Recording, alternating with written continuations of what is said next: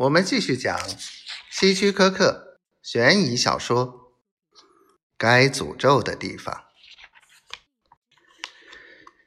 哎，这件事情该从哪儿说起呢？当然，最好是从头说说起。可哪儿又算是头呢？干脆，我还是从同意购买迈尔肯农场南边的那亩地。开始说起吧。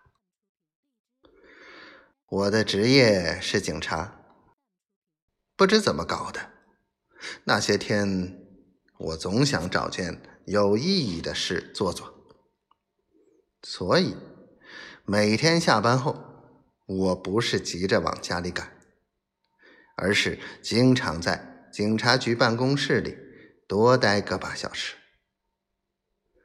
有人说我滑稽。属于没事找事儿的人，全当我就是这样的一个人吧。还有，如果我感到无聊的时候，通常会去电影院里消磨时光。每当看到影片中那些贼眉鼠眼、大腹便便的人吐口水、侮辱人。或者是殴打无辜的人寻开心那类情节时，我就会感到热血沸腾，恨不得揪住那些人教训教训他们。我的婚姻生活并不美满，尽管如此，我们还是维系了二十多年。去年妻子因病去世了。按理说，我应该从这桩不美满的婚姻中解脱出来了。一个人自由自在、无牵无挂才对。但令我困惑的是，自打失去妻子之后，我突然产生了一种茫然若失的感觉，就像一个人在茫茫大雾或……